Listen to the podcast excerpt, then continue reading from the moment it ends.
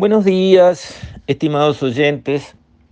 Quisiera referirme hoy, haciendo estribo, en un artículo que fue publicado en la revista especializada de temas de finanzas y economía, que se llama The Economist, muy, muy bien reputada, una revista importante.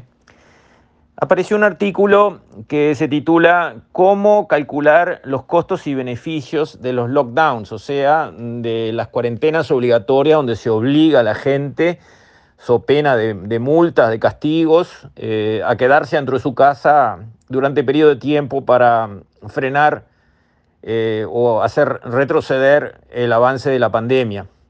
Esto muestra que en el mundo ya se está trabajando en evaluar costos y beneficios y dentro de los costos de hacer o no hacer se toma en cuenta el riesgo de perder vidas, porque en el fondo así funcionan las cosas.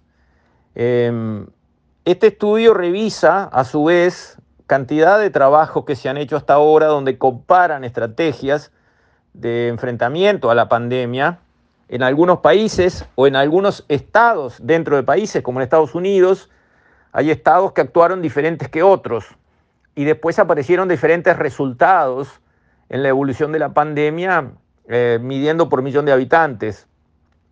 Y ellos tratan a lo largo del artículo, que no puedo referirlo aquí en detalle porque es bastante largo y muy sofisticado en sus conceptos, pero sí el mensaje central que el artículo destila es que no se puede demostrar, sino aparece más bien lo contrario hasta ahora en lo que se lleva estudiado, que esas cuarentenas obligatorias, el encierre obligatorio de la población, el lockdown, como se llama en el mundo anglosajón, haya producido ninguna ventaja clara ni en materia de ahorro de vidas, ni en materia de mejora de la situación económica del Estado o del país donde eso se haya aplicado.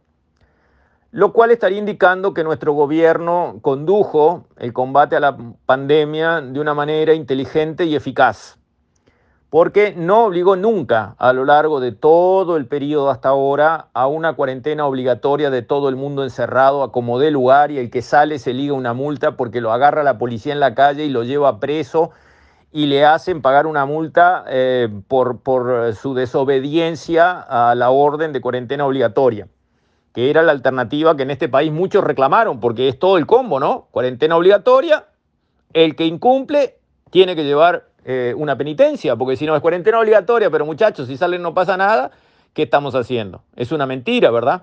El gobierno pidió que la gente se controlara, cerró actividades que era importante cerrar para evitar una propagación rápida de contagio, pero siempre, siempre, siempre, y en eso creo que la Dalí fue el presidente de la República, defendió la libertad individual. Si alguien tiene que salir, considera que debe salir, si sale no será castigado. Porque hay personas que más allá de que entiendan la necesidad de quedarse en su casa, de restringir la movilidad, necesitan, por una fuerza mayor, como conseguir el ingreso para poder dar de comer a sus hijos, salir a la calle. Y no se puede a esa gente encerrarla y penalizarla si sale a hacer lo que tiene que hacer. Yo siempre compartí esa línea de no ir a la cuarentena obligatoria sino mantener en alto ese principio tan sagrado de la libertad individual, no la libertad de los colectivos, como le gusta a la izquierda, los colectivos, no, no, no, los colectivos no, la persona. Los derechos en nuestra constitución están a nombre de las personas, individuales y físicas, y por lo tanto está bien que el gobierno defienda la libertad de las personas. Esta última interpretación fue, eh, en el fondo, un enfrentamiento de dos concepciones. La concepción totalitaria, la concepción que entiende que el grupo es más importante que el individuo, que el Estado manda y es dueño de todo. En el fondo eso es lo que está atrás de las presentaciones hechas por la oposición. Y la concepción opuesta, que corresponde a la coalición de gobierno, que piensa lo contrario.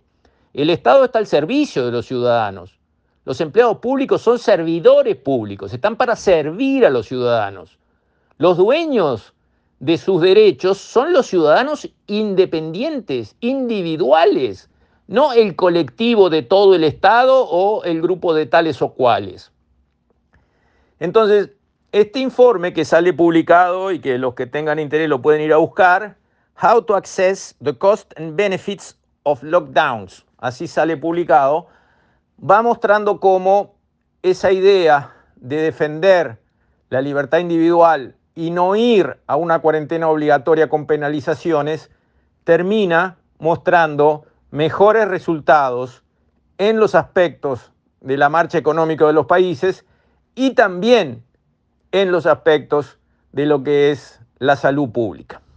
Me parece importante señalar estas cosas porque más allá de los debates izquierda y derecha, hay un asunto que es de la sociedad. ¿Cómo se manejó esta pandemia? ¿Podríamos haber hecho algo mejor de lo que hicimos? Tenemos que aprender. Y tenemos que aprender para la sociedad, no para la izquierda o para la derecha. Tenemos que aprender como sociedad. Tiene que aprender nuestro Ministerio de Salud Pública, tienen que aprender nuestros científicos, nuestros sistemas tienen que aprender y tienen que mejorar. Y para eso tienen que mirar con ojos críticos lo hecho. ¿Fue bueno? ¿Fue suficientemente bueno? ¿Fue lo mejor que pudimos hacer? ¿Pudimos hacer una alternativa diferente que nos mejorara más la economía o impidiera un poco que cayera tanto o que nos ahorrara, digamos, impactos adversos en el tema sanitario? Creo que es de buena gestión evaluarse a sí mismo, criticarse a sí mismo, usar los errores para mejorar. Para eso hay que poner los errores arriba de la mesa. El que barre los errores abajo de la alfombra nunca va a mejorar, nunca va a aprender. Ese es el concepto ISO 9001 de mejora continua, aprender de los errores, ¿verdad? En esta línea entonces, este importante artículo creo que empieza y va a venir más información a futuro, con mejores análisis, más profundos, a medida que se hagan más estudios sobre más países con mejor información sobre cómo fue nuestra gestión de la pandemia hasta ahora. Pero por lo que va apareciendo, hay que sacarle el sombrero al gobierno, lo hizo muy bien. Con esto, estimados oyentes, me despido. Hasta mañana, si Dios quiere.